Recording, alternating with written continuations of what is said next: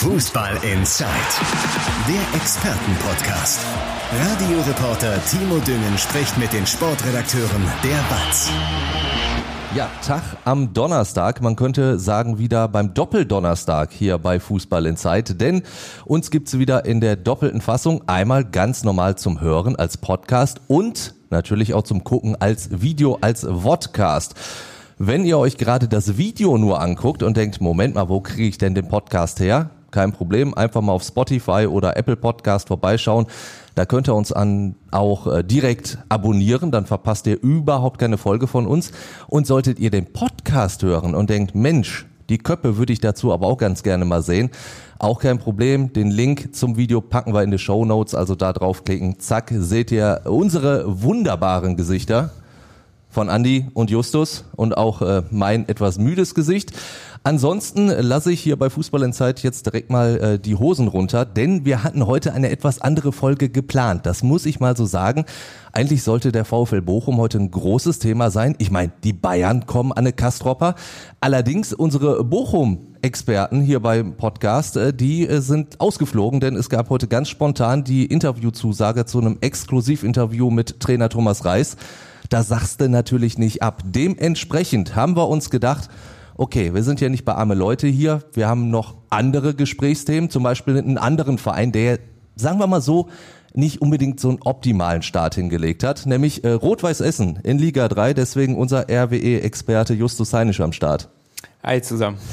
Und natürlich unser Schalkemann Andi Ernst ist auch dabei. Hi Andi gewöhne mal beim nächsten Mal ab, so zu jammern. Ja, wir wissen mittlerweile, dass du früh Moderator bist und um 4 Uhr aufstehen musst, Mensch. Ja, genau. Also ja, Timo Düngen, Frühmoderator bei Radio Frühmoderator. Entschuldigung. Und äh, ja, dann auch noch als Fußballkommentator unterwegs für die Spiele von Schalke 04 und dem MSV Duisburg. Und äh, so ganz ohne Bochum müssen wir ja nicht auskommen, Andi, denn ja, du bist unser Schalke-Mann, aber dein Herz schlägt für den VfL und da ist es doch wahrscheinlich ziemlich schwer, diese diesen Fehlstart zu verdauen? Zwei Spiele, zwei Niederlagen. Ja, ähm, es ist ja so, ich habe eine VfL-Vergangenheit, äh, so seitdem ich acht Jahre alt bin und man kann das ja nie so ganz abschütteln. Äh, es ist halt so schwierig. Auf der einen Seite tut es natürlich weh. Ja. Auf der anderen Seite war es jetzt auch ein schwieriger Start und äh, dass die Saison kompliziert werden könnte, das Kommt haben nicht wir, so überraschend. Das haben wir ja schon relativ oft äh, erwähnt, was natürlich sehr weh tut. Du führst 2 zu 0 auswärts in Hoffenheim. Das Ding musst du natürlich über die Linie bringen, ne? Ähm, oder zumindest mal einen Punkt retten, dass äh, die Abwehr überhaupt noch gar nicht funktioniert in dieser Saison. Das ist schwierig, dass auch Kapitän Lucia noch nicht so richtig gut reingekommen ist, der auch für die Stabilität und Balance dieser Mannschaft so unglaublich wichtig ist, ist auch schwierig, vor allen Dingen, weil die Bayern jetzt schon am dritten Spieltag kommen ähm, und die haben ja nun nicht so den allerschlechtesten Start äh, gehabt und funktionieren in der Offensive auch schon richtig gut. Ähm, Natürlich wirst du jetzt fragen, vor einem Jahr hat es doch auch funktioniert. ja, richtig. Das Allerdings aber auch nicht in der Hinrunde. Ne? Da hat es überhaupt nicht funktioniert gegen die Bayern. Genau, also es gab ja diese beiden Rekordspiele. Ja. Äh, 0 zu 7 war es in der Hinrunde in München, 4 zu 2 äh, in der Rückrunde im, im Ruhrstadion. Ähm, mir fällt es schwer, in dieser Saison dran zu glauben. Bei den Tipps selbstverständlich. aber ähm, mir fällt schon schwer dran zu glauben, dass es äh, funktionieren könnte. Ähm, ne, Wunder gibt es zwar immer wieder, aber ob es diesmal wieder ein Wunder wird, wage ich mal zu bezweifeln, weil beim VfL vieles noch nicht passt. Es könnte irgendwann passen, dafür ist Thomas Reis wirklich ein sehr guter Trainer, der sehr gut arbeitet. Das ist das, was unsere Reporter, die heute leider nicht hier sind, ähm, immer wieder erzählen von der Trainingsarbeit und wie er mit der Mannschaft umgeht, wie er ankommt, wie er mit dem Verein umgeht. Ähm, aber es wird in dieser Saison eben sehr, sehr schwer. Ähm, und ich meine, vielleicht haut der äh, VfL ja einen raus, so wie Augsburg jetzt in Leverkusen mal einen rausgehauen hat. Das war ja auch äh, ein aberwitziger Sieg auswärts. Ja. Und das kommt halt auch noch dazu, dass die möglichen Mitkonkurrenten des VfL, Schalke hat schon einen Punkt, Werder hat schon zwei Punkte, Stuttgart hat, glaube ich, schon ein oder zwei Punkte, Augsburg hat sogar mal ein Auswärtsspiel gewonnen. Also da wird schon allmählich gepunktet und wenn du eins aus den vergangenen Jahren gelernt hast, dann du solltest nicht schon in der Hinrunde sehr weit direkt schon unter sein, Druck ne? stehen, ja. So Schalke war in der Hinrunde hinten dran und hat es am Ende da den Turnaround nicht mehr gepackt. Als der erste FC Köln irgendwann mal abgestiegen ist, der war ganz hinten dran mhm. und hat den Turnaround nicht mehr gepackt. Dass so ein Wunder funktioniert, das ist halt schwierig. Zuletzt Mainz 05. Die haben es geschafft genau. in der genau. Schalke Abstiegssaison, dass die plötzlich eine Wahnsinnsrückrunde gespielt haben. Aber natürlich, normalerweise sagt man, äh, wenn du gegen die Bayern spielen willst, dann am Anfang der Saison, weil es vielleicht noch nicht so läuft. Das ist aber leider in dieser Saison nicht so aus Bochumer Sicht. Eintracht Frankfurt auch gedacht. ja, richtig. Ähm, hat nicht so funktioniert und äh, ich meine, viele der Münchner, die halt vor einem Jahr dabei waren, werden sich auch an dieses Spiel erinnern. Jetzt kann man sagen, Thomas Müller hat in seinem Leben schon 700 Pflichtspiele bestritten, für den ist äh, gleich, äh, für alles gleich. Ja. Aber ich glaube, so ein 2 zu 4 beim VfL Bochum, wenn du dieses wunderschöne Stadion betrittst, dann kommt das schon zurück und dann ja. wird der FC Bayern den VfL mit an Sicherheit grenzender Wahrscheinlichkeit nicht nochmal unterschätzen. So, und dann hättest du höchstwahrscheinlich diesen Fehlstart mit drei Niederlagen. Wird man dann in Bochum schon langsam nervös oder glaubst du, da sitzt auch Thomas Reis sowas von fest im Sattel und auch wahrscheinlich vollkommen zurecht? Bochum ist jetzt nicht Schalke oder so. ähm, also beim VfL wird keiner nervös, glaube ich. Obwohl du natürlich die Situation, da wiederhole ich mich nicht, unterschätzen darfst. Du hast immer noch keinen Nachfolger für Sebastian Schinzilotz. Ähm, der hört nun mal bald auf. Da ja. gibt es auch, so wie äh, ich das von den Kollegen gehört habe, auch kein Umdenken. Ne? Es gibt ja immer wieder Fans, die träumen, ja vielleicht und der Sesi ist ja einer, ein Bochumer und so. Ne? Das ist halt auch schwierig. Thomas Reis ähm, wird aber nicht unter Druck geraten. Also ich glaube, der kann sich auch sieben Niederlagen erlauben oder neun und der wäre immer noch fest im Sattel. Sei denn, er schmeißt selber hin. Also da wird keine Unruhe entstehen. Der VfL ist Thomas Reis sehr dankbar für den Aufstieg. Die Saison Klassenerhalt war brillant, das muss man auch sagen. Ja. Und äh, da haben die alle Puls 50. Zumal das ist halt auch ein Start. Mainz tut weh, 1 zu 2 gegen Mainz zu Hause, das hat schon brutal wehgetan. Aber in Hoffenheim kannst du mal verlieren und zu Hause gegen Bayern München kannst du auch verlieren. Die wichtigen Spiele kommen noch, zum Beispiel dann am 10. September das Spiel äh, in der Felddienst Arena auf Schalke. Ja. Justus, wo du dich mit äh, Fehlstarts sehr auskennst, mit Rot-Weiß Essen, wie wahrscheinlich ist das für dich, dass der VfL mit diesen drei Niederlagen startet? Ja, wenn die Bayern kommen, ist natürlich, wie Andi schon sagte, ganz klar, dass die, die dass die der Favorit sind.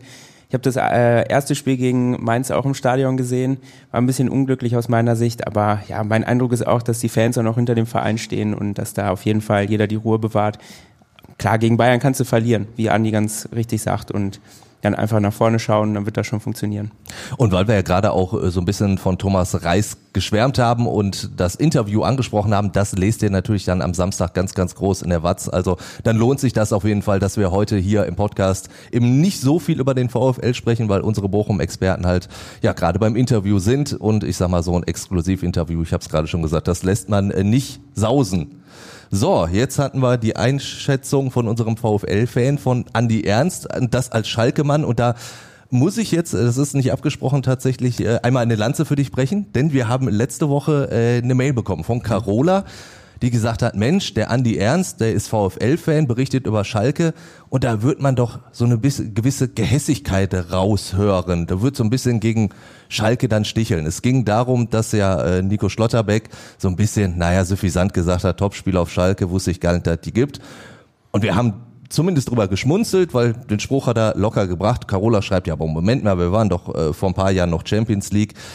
Und da muss ich jetzt wirklich auch nochmal äh, sagen, das kann ich dir ja wirklich so sagen, also wenn jemand objektiv über Schalke berichtet, dann, dann bist du das ja. Also ob du VfL-Fan bist oder äh, selbst wenn du in Hoffenheim Bettwäsche schlafen würdest. Ich glaube, das ist vollkommen unabhängig davon. Ja, also vor einer Woche, das sind diejenigen, die das nicht hören, sondern wirklich sehen. Der Timo hat hier seine äh, Notizen und ich hatte vor einer Woche wirklich schon meine nächsten Antworten formuliert ja. und deswegen war ich auf Schlotterbeck nicht vorbereitet. Also ich äh, ich glaube, aber jeder, das ist jeder, ja eigentlich das Schöne, dass genau. du nicht darauf vorbereitet bist, wenn ich dich was frage. Was auch wichtig ist, ähm, dass wir wirklich jede E-Mail, die kommt, auch lesen und ja. versuchen, darauf einzugehen und zu beantworten. Genau. Das ist also nicht so, dass wir einfach euch äh, übergehen oder so, sondern schreibt E-Mails, schreibt äh, die WhatsApp, die an die Nummer, die in den Shownotes vermerkt genau. ist.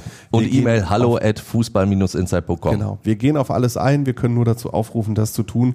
Und äh, sagen wir so, jeder Reporter hat seinen Lieblingsverein ja. und ähm, ich bin halt der Meinung, ich halte den halt nicht unterm Teppich, weil ist ja auch albern. Die Hörer Warum? und Zuseher, äh, die sollen mich ja auch kennenlernen. Und, ja. ähm, und ich sag mal so, das weiß ich ja aus eigener Erfahrung, wenn man oft auf Schalke ist, dann kann man gar nicht gehässig gegenüber Schalke sein, weil man automatisch mitgenommen wird von dieser Stimmung. Also man gönnt dem Verein dann vielleicht manchmal sogar zu viel Positives, weil es einfach auch so geil ist dann teilweise auf Schalke, zum Beispiel bei diesem 2 zu 2 gegen Gladbach, diese Emotionen, die da am Ende wieder kamen. Das ist ein Timo Düngen-Übergang gewesen. Oder? Das ist ein brillanter es, Timo Düngen-Übergang gewesen. Gelernt ja? ist gelernt. okay, ja, äh, war ein typischer Schalke-Abend. Ne? Ja. Du warst halt auch da und ja. äh, es war wieder das äh, klassische Schalke-Drama. Ja ähm, Führung und die Stimmung war wirklich brillant, das muss man sagen. Großartig. Äh, Rückstand und dann nochmal Riesenstimmung und Vor allem dieser Doppelschlag dann auch von Gladbach. Ne? Innerhalb genau. kürzester Zeit liegst du plötzlich ein, zwei hinten. Ja, genau. Und dann halt noch alles aufholen und das war äh, schon ein sehr brillanter Fußballabend ähm, und der nicht nur aufgrund der Emotionen so wichtig ist für Schalke, sondern weil die Mannschaft, Trainerteam, Staff drumherum, auch die sportliche Leitung und vor allen Dingen die Fans gesehen haben, wir können wirklich mithalten. Ich fand auch. Wir Schalke hat in dem mithalten. Spiel gezeigt, wir sind angekommen in der ersten Liga, wir können mithalten und ich fand auch sogar spielerisch das gar nicht so schlecht, weil ich meine, Gladbach, und das hatte Frank Kramer ja vor dem Spiel schon gesagt, das ist eine Mannschaft, die kommt über den Fußball, die können kicken. Und ich fand die Schalker da jetzt ja eigentlich gleichwertig. Genau, es war jetzt nicht irgendein Gegner, das ja. ist auch wichtig. Ähm, es war jetzt nicht ein Heimspiel gegen ähm, Werder, Werder Bremen ist auch spielerisch gut. Nicht ein Heimspiel gegen Augsburg zum Beispiel ähm, oder Heimspiel meinetwegen gegen Mainz, wo man auch nicht damit rechnet, dass Schalke mit 25 Prozent Ballbesitz rausgeht. Es war ein Spiel gegen eine gute Mannschaft, ja. die internationale Ambitionen hat, die einen neuen Trainer hat, der mit einer perfekten Spielidee kommt. Ähm, und Schalke hat wirklich gut dagegen gehalten und ähm, es war jetzt nicht alles filigran, was Schalke gespielt hat, aber du hast schon den Plan gesehen, den Frank Kramer hatte. Ne? So von wegen, ähm, Gladbach spielt auf Ballbesitz und er hat gesagt, ja, dann gib den doch den Ball. Ja. Wir machen das durch unsere Laufarbeit gut. Schalke ist ja am Ende acht äh, Kilometer mehr gelaufen als Mönchengladbach. Äh, und wir versuchen dann Nadelstiche zu setzen und das waren Chancen, die wirklich teilweise auch sehr gut herausgespielt waren. Und äh, so kam dann ja auch die 1 zu 0 Führung zustande. Ähm, aber es war natürlich nicht alles gut. Äh, mit, Im Laufe der Spielzeit fand ich, wurde es immer unpräziser. Das und, ist richtig. Ähm, die waren einfach platt nach 60, ja. 65 Minuten. Ne? Das, das, das Gefühl hört, hatte ich auch. Das hören ja. sie halt nicht so gerne, dass die Kraft im Moment nur für 60, 65 Minuten reicht. Und am Ende war es dann glücklich, wenn Patrick Herrmann der Ball nicht gegen die Hand springt, gibt es den Elfmeter nicht und das 2 zu 2 nicht. Ähm, aber die Fitness, da muss noch ein bisschen was kommen, wenn zum Beispiel ein Spieler wie Rodrigo Salazar, der wirklich super reingekommen ist, ja. sowohl in Köln als auch jetzt, ähm, der, den musst du halt nach 60 Minuten rausnehmen. Ja. Der kann einfach nicht mehr. Genau, lass uns jetzt erstmal äh, ja, auch okay. beim Positiven bleiben ja. tatsächlich. Äh, Rodrigo Salazar würde ich da mit nach vorne packen, weil äh, diese, dieses Tor, was er macht, das ist ja schon, dass man bei ihm mittlerweile sagt, das ist so ein typisches Salazar-Ding gewesen, weil der einfach diese Dynamik dann hat. Wenn der am Ball kommt, dann zieht er nochmal so richtig auf. Und, ja. und äh, wie er dann auch vom Ball getrennt werden sollte, äh, funktioniert nicht. Und dann, dann zieht er einfach ab, das Ding ist drin. Ähm, Marius Bülter hat mir vorne drin eigentlich ganz gut gefallen. Also das waren so die zwei, wo ich sage, in der Offensive ja. lief das sehr gut. Definitiv. Und äh, das sind halt auch zwei der zahlreichen Spieler gewesen, hinter denen dann so ein Fragezeichen stand. So ja. können die wirklich Bundesliga, ne? Rodrigo Salazar ähm, war ja bei Eintracht Frankfurt und hat da den Sprung in die Bundesliga halt nicht gepackt. Und jetzt ist halt die Frage, schafft er es diesmal? Und er scheint es zu schaffen. Er hat sich weiterentwickelt. Da war aber natürlich er, auch noch deutlich jünger. Ne? Genau, er entwickelt sich, er hat sich in dem Aufstiegsjahr enorm entwickelt. Ja. Er ist Publikumsliebling und ähm, das ist äh, ein toller Spieler und alle identifizieren sich äh, sehr mit ihm. Und ich erzähle das ja häufiger hier mal an der Stelle, wenn es äh, Autogrammstunden gibt oder so. Der nimmt sich wirklich Zeit und äh, nimmt auch mal Kinder in den Arm und so. Ne? Macht mal für ein Selfie, dreht auch mal um, wenn man. Er hat Schalke auf jeden Fall schon verstanden. Wenn man ihm, ja, absolut, ja. wenn man ihm aus 100 Meter zu Rodri, Rodri, und, äh, und da sieht, sieht er, da ist so ein kleiner Steppke, dann dreht er um, egal ob er Zeit hat oder nicht. Äh, das ist schon sehr, ein sehr sympathischer äh, Kerl und ähm, er hat es geschafft. Marius Bülter war so ein bisschen hinten dran in der Vorbereitung. Äh, da waren Terodde und Polter, die mhm. beiden Stürmer, die auf Nummer 1 und 2 waren. Im Training war er auch häufiger meiner BF, musste er auch ein bisschen drüber nachdenken. In Köln kam er auch von der Bank, aber er hat es verstanden. Er hat den Konkurrenzkampf angenommen. Ja. Und ähm, also jetzt mal ehrlich, in 90 plus 3 vor 62.000 Zuschauern äh, den Ball dahin zu legen und wirklich auf diese Art und Weise schön Eis, noch einmal verzögern, ja. in die Ecke zu schieben. Ja also ich weiß nicht, jetzt so das hingekriegt? Ich muss ja zugeben, äh, ich bin ja nicht über die Kreisliga A hinausgekommen und meine Elfmeterquote war da sogar miserabel. Also insofern kann ich sagen, nein, ich jetzt äh, ja, definitiv ich hab, nicht äh, geschafft. Meinen letzten Elfmeter, glaube ich, in der B-Jugend geschossen und der war auch ganz furchtbar. Meine Freistoßquote war besser. Tatsächlich, meine Freistoßquote war besser als die Elfmeterquote. Aber nun gut, das ist ein Ausflug in, in ganz, ganz alte Ascheplastzeiten. Genau. Ähm, wenn es aber, äh, wenn wir die positiven Dinge erwähnen, dürfen wir natürlich auch die, die schlechten Dinge nicht verheimlichen. Und da sind natürlich zum einen irgendwie die, dieses ja, Ausgehen der Kraft aufgefallen, aber dann halt auch, und das hat wahrscheinlich auch damit zu tun, diese individuellen Fehler. Also zum Beispiel, ich nehme jetzt mal Alex Kral, der für mich eigentlich auch ein gutes Spiel gemacht hat, aber letzten Endes muss der beide Tore mit auf seine Kappe nehmen. Ja, ähm, also das erste nicht ganz alleine. Natürlich nee, ich sage ja nicht im, ganz alleine, aber im Strafraum äh, gegen den Torschützen Jonas Hofmann den entscheidenden Zweikampf verloren, aber vorher waren schon so ein paar Verschiebungen, die aber nicht vorher so hat er auch schon funktioniert. Hätte er da vielleicht äh, schon klären können. Und ja. ähm, das ist halt auch ein Unterschied. Äh, hinterher haben wir so ein bisschen noch mit Frank Kramer gesprochen äh, zwischen erster und zweiter Liga. Ja. Ne? Also wir haben in der Mixzone äh, habe ich auch oft die Frage gestellt, so was jetzt habt ihr zwei Spiele gespielt, was ist denn so der Unterschied? Und ja. dann kam dann oft solche Fehler dieses, werden bestraft. Dieses erste Gegentor in der zweiten Liga, das war ja diejenigen, die es nicht gesehen haben, das Tor entstand äh, durch einen Hackentrick von äh, Tyram am Strafraum. Ja. Und da sagten alle schon, den Hackentrick spielt in der zweiten Liga kein Mensch. das stimmt wohl. Kein Mensch legt ein Tor in der zweiten Liga mit so einem ja. Hackentrick vor, der diese Spielübersicht hat. Und so wie Jonas Hofmann das verwandelt hat, äh, mit dem einen Fuß äh, Beinschuss gegen Kral ja. und dann innerhalb von Millisekunden mit dem anderen Fuß abschließen. Das ist technisch, sieht zwar einfach aus, aber das war technisch auch sehr Da musst du schon kicken können, ja. Auch das macht in der zweiten Liga keiner, so dass man dann erstmal gucken muss, so, pff, jetzt ist Jonas Hofmann natürlich auch kein schlechter Spieler, aber trotzdem muss Kral, wenn er dann da steht, natürlich besser verteidigen. Und wie gesagt, bevor Tyram den Ball überhaupt bekommt, da hätte er auch schon eingreifen können. Genau, also ja, deswegen. Da, da hat das Verschieben nicht funktioniert. Ja. Nicht nur von ihm, sondern auch von anderen. Genau.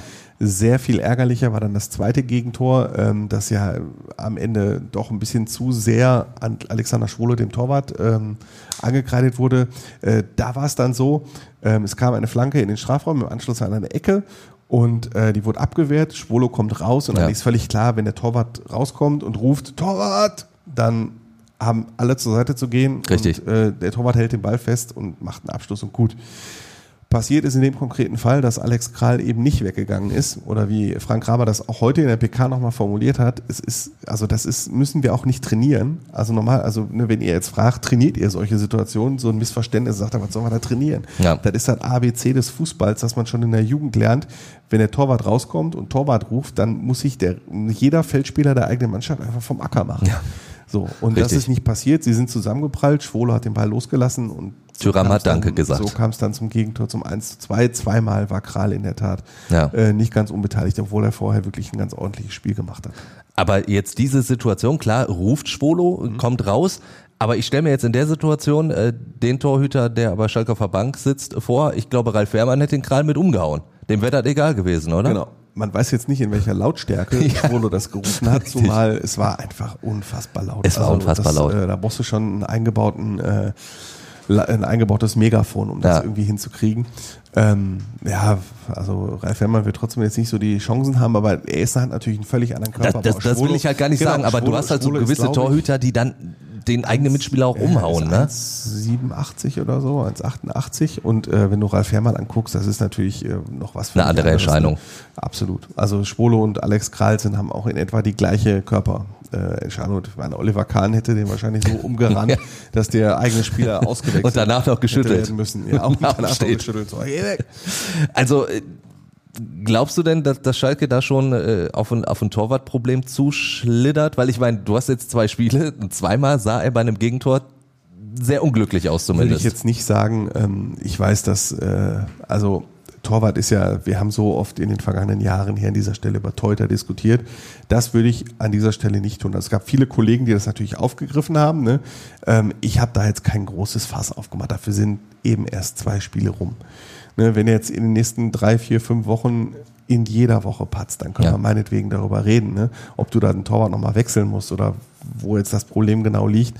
Aber nach zwei Spielen, zumal er rund um dieses zweite Gegentor auch einige Paraden hatte, die wirklich sehr stark waren. Äh, stimmt, was jetzt so an der Ecke führt, vorher eine Riesenparade genau, nach dem Kopfball. Und, ja. ja. absolut. Deswegen keine zu großen Vorwürfe an Alexander Schwolo. Ja. Ähm, einfach nochmal abwarten in dem Fall. Ich finde es immer noch ein guter Torwart, äh, auch für den Abstiegskampf. Und äh, hat ja auch wenig Spielpraxis gehabt, als er äh, nach Gelsenkirchen kam. Ja. Einfach nochmal ein bisschen Zeit geben.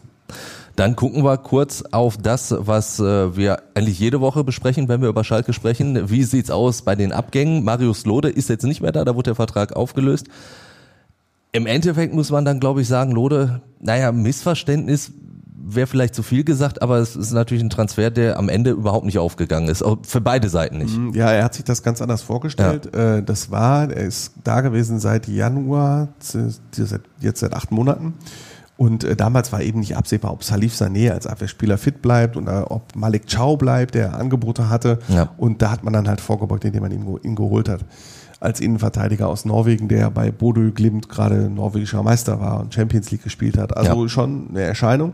Was passierte dann? Malik Chow ist geblieben. Äh, die Innenverteidigung hat super funktioniert, ob jetzt Dreierkette oder Viererkette, ne, mit äh, Chow, Itakura und Kaminski, die stand.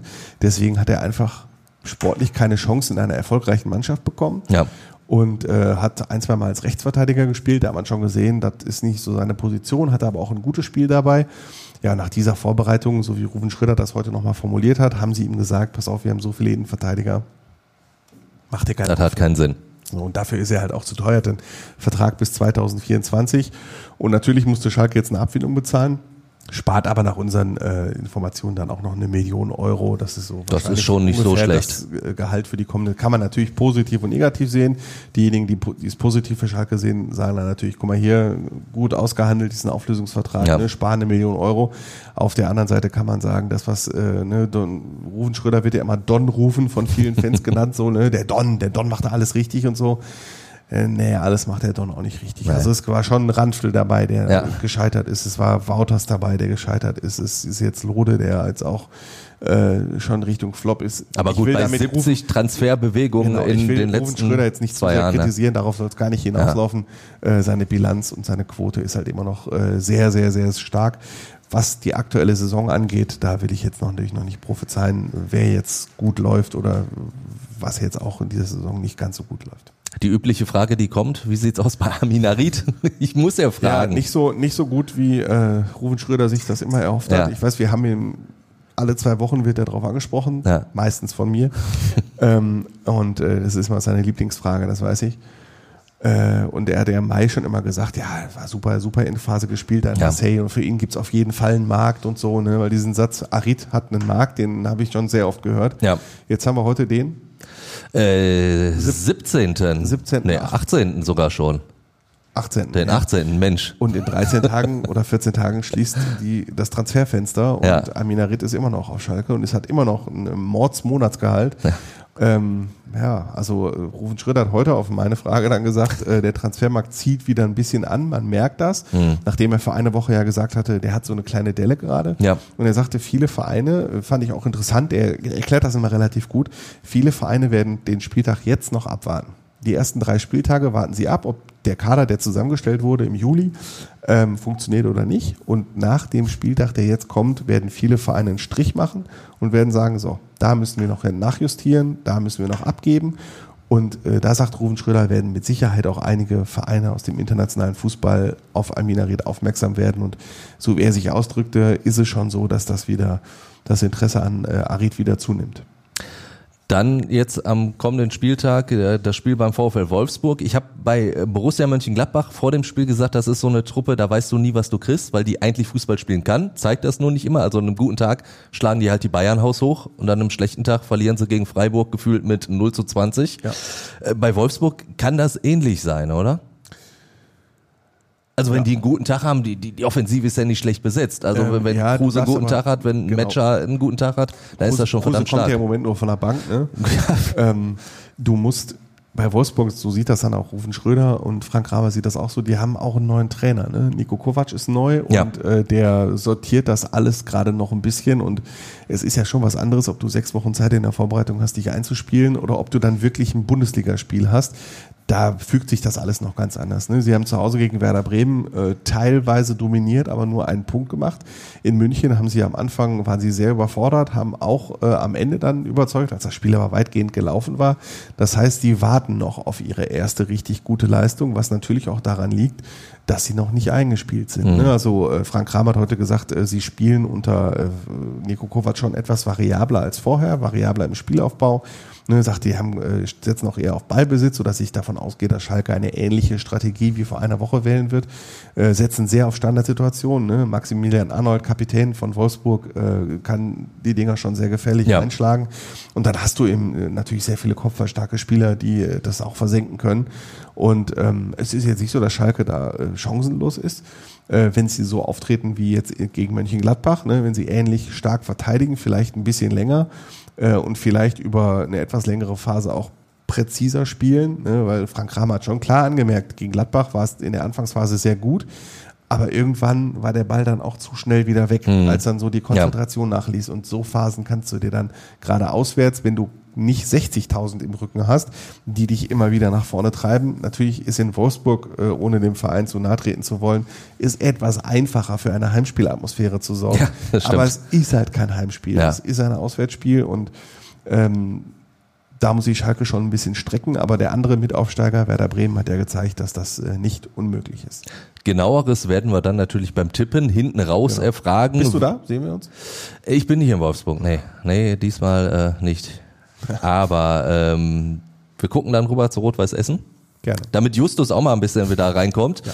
Und äh, Justus, wir haben jetzt ganz, ganz viel auch äh, über individuelle Fehler gesprochen, über einen Torwart, der unglücklich aussieht. Da kannst du durchaus mitreden bei Rot-Weiß Essen, oder? Ja, leider schon. Die ersten vier Spieltage waren auch so, dass es einige Fehler gab. Gerade jetzt zuletzt in Dortmund bei der U23. Ja. Rot-Weiß Essen erstmals mit einer Fünferkette gespielt in dieser Saison, wollte auf defensive Stabilität achten. Und was passiert? Es funktioniert gut. Und in der 22. Minute kriegt Torwart Jakob Golz einen Rückpass versucht dann den gegnerischen Stürmer Bradley Fink auszudribbeln und ja, kriegt dann den Ball abgeluchst und Fink. Abschiedsgeschenk für Fink, ne, weil der genau, jetzt in die Schweiz wechselt, ja. Genau, jedenfalls schießt Fink dann ins leere Tor und am Ende geht's 0 zu 1 aus. Ja. Wahnsinnig bitter, da war der Matchplan natürlich dahin. Ähm, ja, man muss aber sagen, bei Golz, ich würde den ein bisschen Schutz nehmen. Also in den ersten Spielen konnte er eigentlich wenig an den Gegentoren machen. Da wurde er von seinen Vorderleuten im Stich gelassen. Er hatte auch ein paar super Paraden schon drin. Also das ist maximal bitter für ihn gelaufen, aber ja den Fehlstart, den kann man nicht an Golds festmachen. Dieser Fehlstart, wir haben ja auch schon vor der Saison gesprochen und ich weiß noch, Ralf Wilhelm, ich habe das letztens schon angesprochen, der war sowas von euphorisch. Also dein, dein äh, RWE-Kollege bei der Watz, der hat ja, ähm, dass er nicht direkt vom Durchmarsch gesprochen hat, war ja fast schon alles. Jetzt äh, steht RWE da mit drei Niederlagen und einem Unentschieden beim MSV Duisburg im Derby. Hat Essen die dritte Liga unterschätzt? Haben, waren die so euphorisch, dass sie so eine gute Runde ja in den letzten beiden Jahren in der Regionalliga gespielt haben, dass sie gedacht haben, ach, die dritte Liga, die nehmen wir einfach so mit? Ich glaube, man muss provokant dann eher fragen, hat Rot-Weiß Essen seine Mannschaft überschätzt? Ja. Also ich glaube, die Verantwortlichen wissen sehr genau, dass die dritte Liga eine harte Liga ist, wo, es sieht man in den letzten Jahren, da kann wirklich Entschuldigung für die Floskel, jeder jeden schlagen. Es Aber es ist so, so, es ist so, ja. Ja, ich zahle auch gerne ein. Timo kennt sich aus in der dritten Ich kenne mich aus in der dritten Liga, ja. Nee, ähm, aber es ist auch ehrlich gesagt nicht so zu erwarten gewesen, dass ähm, Rot-Weiß Essen, die ja in den vergangenen Jahren wirklich einen überragenden Punkteschnitt hatten und äh, zweimal in Folge in der Regionalliga fast jedes Spiel gewonnen haben, dass die da am Anfang ähm, ja, jetzt so schlecht gestartet sind, würde ich schon sagen, dass das Kopfsache ist, weil die Qualität ist da. Vor ein paar Jahren hat Rot-Weiß Essen mit vielen Spielern, die jetzt noch im Kader sind, ähm, DFB-Pokal einen überragenden äh, hm. Run gehabt, haben da auch Bundesliga, Bundesligisten rausgeschmissen. Also die Jungs, die können kicken, das ist ja gar keine Frage. Sonst würdest du ja auch nicht zwei Jahre hintereinander die Regionalliga so dominieren. Ähm, wobei es natürlich zwei Konkurrenten gab mit Dortmund äh, im ersten Jahr und jetzt Preußen Münster im vergangenen Jahr. Aber ähm, ja, es ist schwierig zu sagen, weil die dritte Liga in den vergangenen Jahren war es so, dass die Aussteiger aus der Regionalliga West eigentlich wenige Probleme hatten in der dritten Liga. Wenn man sich eben Dortmund Zweiter anschaut, die ja. locker den Klassenerhalt geschafft haben, der SC Verl, der es auch geschafft hat und jetzt noch in der Liga ist, obwohl er natürlich wesentlich kleinere finanzielle Mittel hat als Rot-Weiß Essen. Ähm, ja, ich glaube, die Verantwortlichen suchen gerade selber nach Lösungen, deswegen wollen sie auf dem Transfermarkt auch nachlegen. Aber ähm, trotzdem kann man sagen, ich glaube, bei diesem Fehlstart ist auf jeden Fall der Kopf mit im Spiel. Zu den äh, möglichen Verstärkungen kommen wir gleich. Wo siehst du denn die größten Schwächen jetzt bei RWE bislang? Ja, wenn man die Mannschaftsteile durchgeht im Tor, wie gesagt, ähm, ich finde, Golz hat das eigentlich gut gemacht. Es liest sich immer bitter, wenn man so viele Gegentore zu Beginn kriegt. Wie gesagt, er hat aber auch starke Paraden dabei. Ähm, ja, Verteidigung ähm, da müsste man auf jeden Fall einen Defensivspieler nachlegen, bin ich schon der Meinung. Ähm, Verteidiger, defensives Mittelfeld musst du einfach stärken, die Defensive, weil ja, Kapitän Daniel Heber sucht noch seine Form der vergangenen Saison. Ja. Ähm, eigentlich eine Säule der Mannschaft. Hatte auch angeblich äh, früher schon Angebote von höherklassigen Vereinen und ähm, ja, er ist noch, auf jeden Fall muss noch reinkommen in die neue Liga. Ähm, wie gesagt, im Mittelfeld würde ich auch nachlegen. Da klaffte teilweise schon eine Lücke, muss man feststellen. Ähm, Björn Rother kam aus Rostock, der war da ähm, bei den Rostock-Fans sehr hoch angesehen. Teilweise wurden äh, Essen-Fans auch beglückwünscht zu dem Transfer. Mhm. Eigentlich ein galliger, unangenehmer Spieler, ein Bringt viel Erfahrung mit. Bringt viel Erfahrung mit, ähm, hat auch viele Spiele in der zweiten Liga schon absolviert. Also eigentlich kann auch der Fußball spielen, aber ja, bislang ist er auch noch nicht so richtig drin. Und ja, eine zentrale Mittelfeld, deshalb braucht es meiner Meinung nach noch Verstärkung.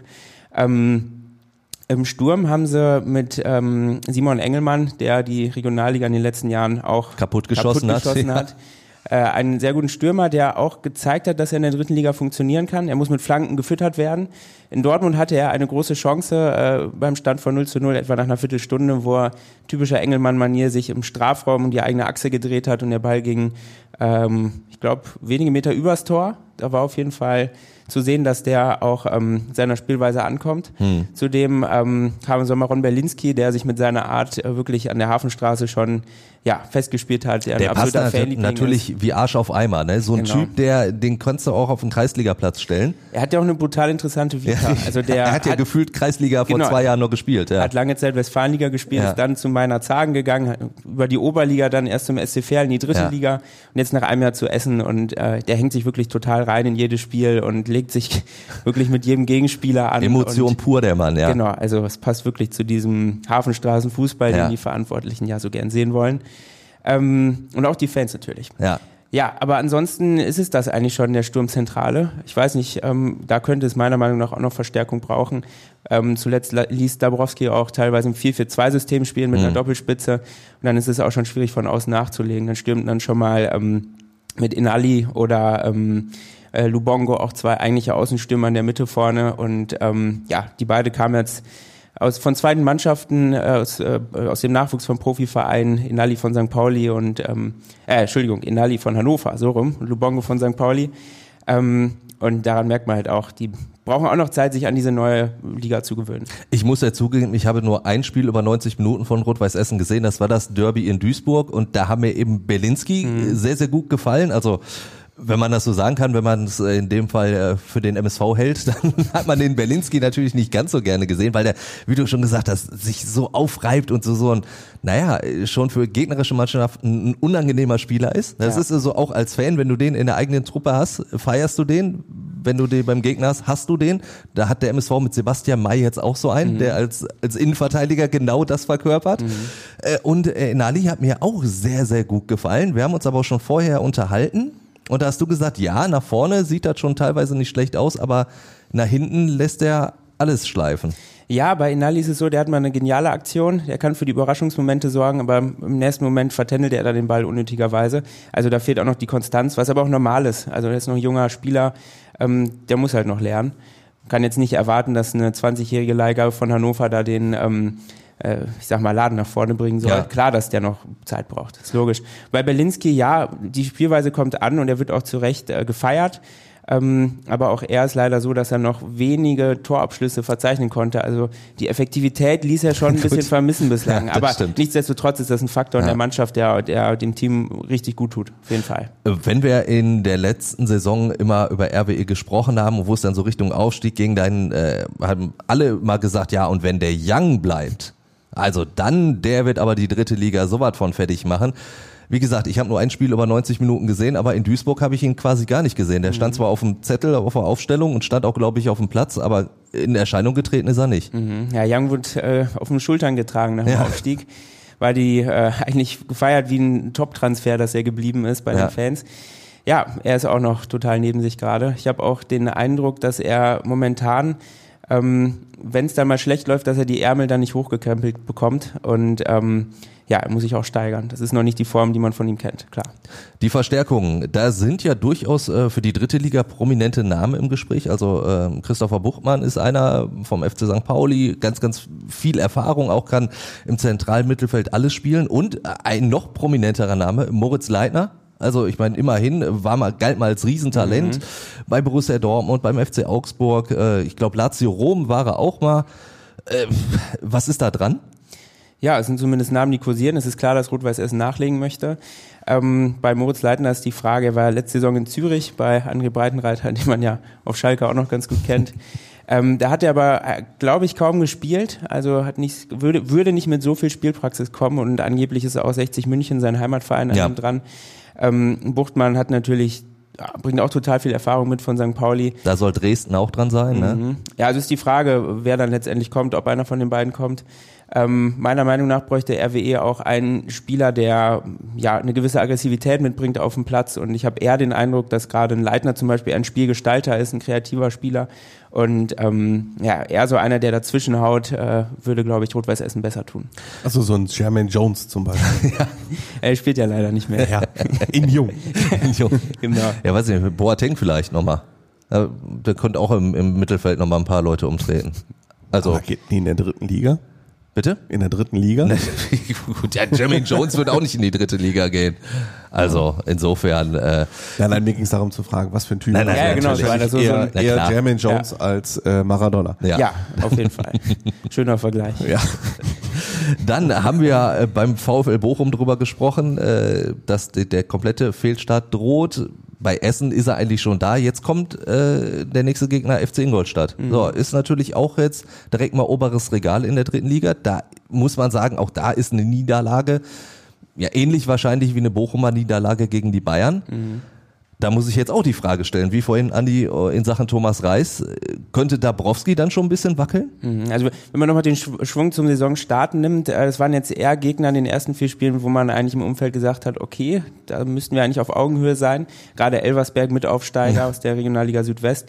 Aber gut, dass die Fußball spielen können, hat man ja auch im DFB-Pokal gesehen, Richtig. als die Leverkusen dann ja. eine Woche später rausgekickt haben. Ähm, ja, und jetzt kommen halt die wirklich schweren Aufgaben. Ingolstadt äh, hat ist gerade aus der zweiten Liga abgestiegen, hat viele Spieler noch von, von der Saison im Kader und durchaus Ambitionen auch direkt wieder hochzugehen.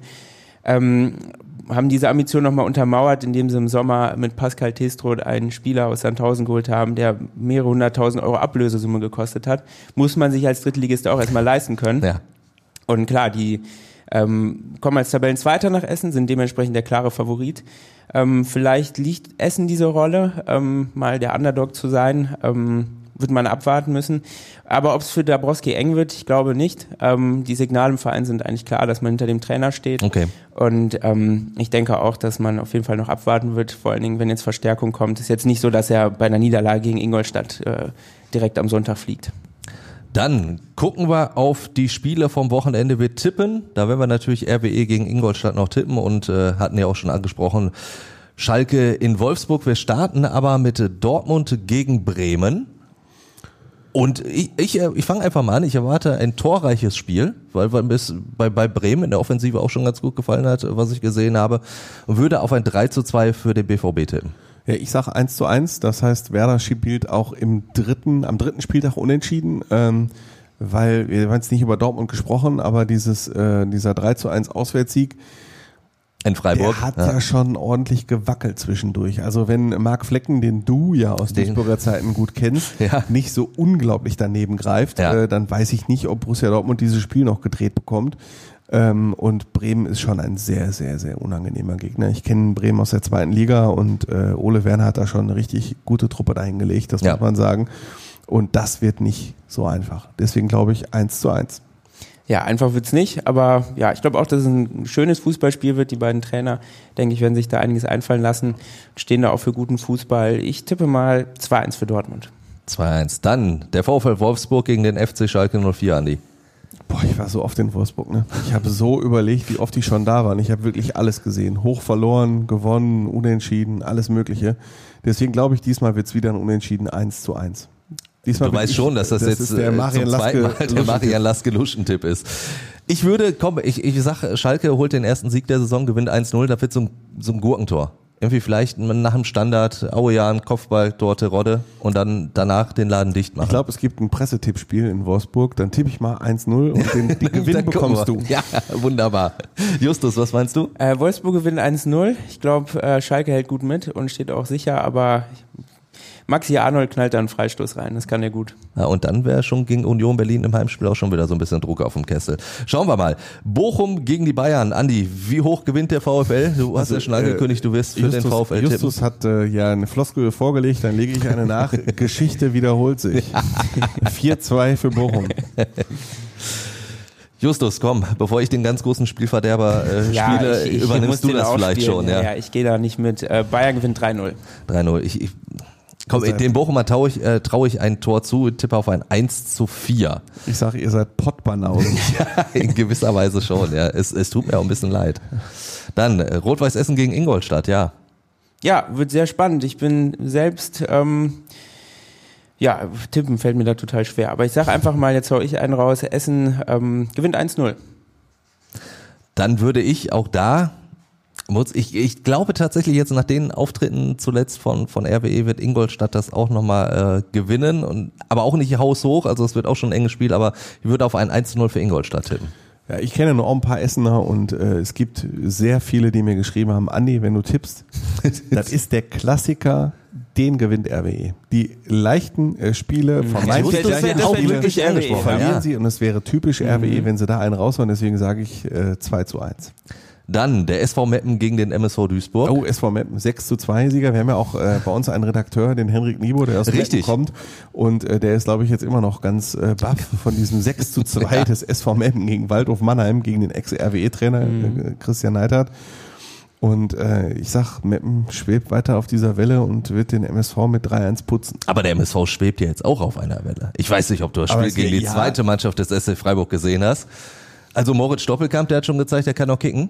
Ja, ich habe ja nur äh, gelesen, Liebeserklärung. Von Liebeserklärung, ja. Alles, also so lieb hatte sich beim, sich beim also MSV schon lange, schon nicht, lange mehr. nicht mehr. Ja. Wenn der gebürtige Duisburger dann auch noch sagt, wie er den Verein liebt, ach, äh, also, aber dann kommen dir doch die Fu Tränen. Fußballromantik pur. Ja. Wie oft haben wir über Fußballromantik gesprochen, die es nicht mehr gibt, aber beim MSV wird sie noch gelebt. Wenn man gewinnt, 3-1 gegen die zweite Mannschaft von Freiburg. Ja, aber nicht in geht Meppen, das Spiel 1-1 aus. In Meppen dann wird die nicht gelebt, weil da gibt's ein 3-1 für Meppen. Ja, Meppen war bislang auch nicht so ein gutes Pflaster für den MSV. Habe ich äh, bislang kein gutes Spiel der Zebras gesehen. Deswegen würde ich äh, Marian Laske zitieren und ein 1 zu 1 tippen.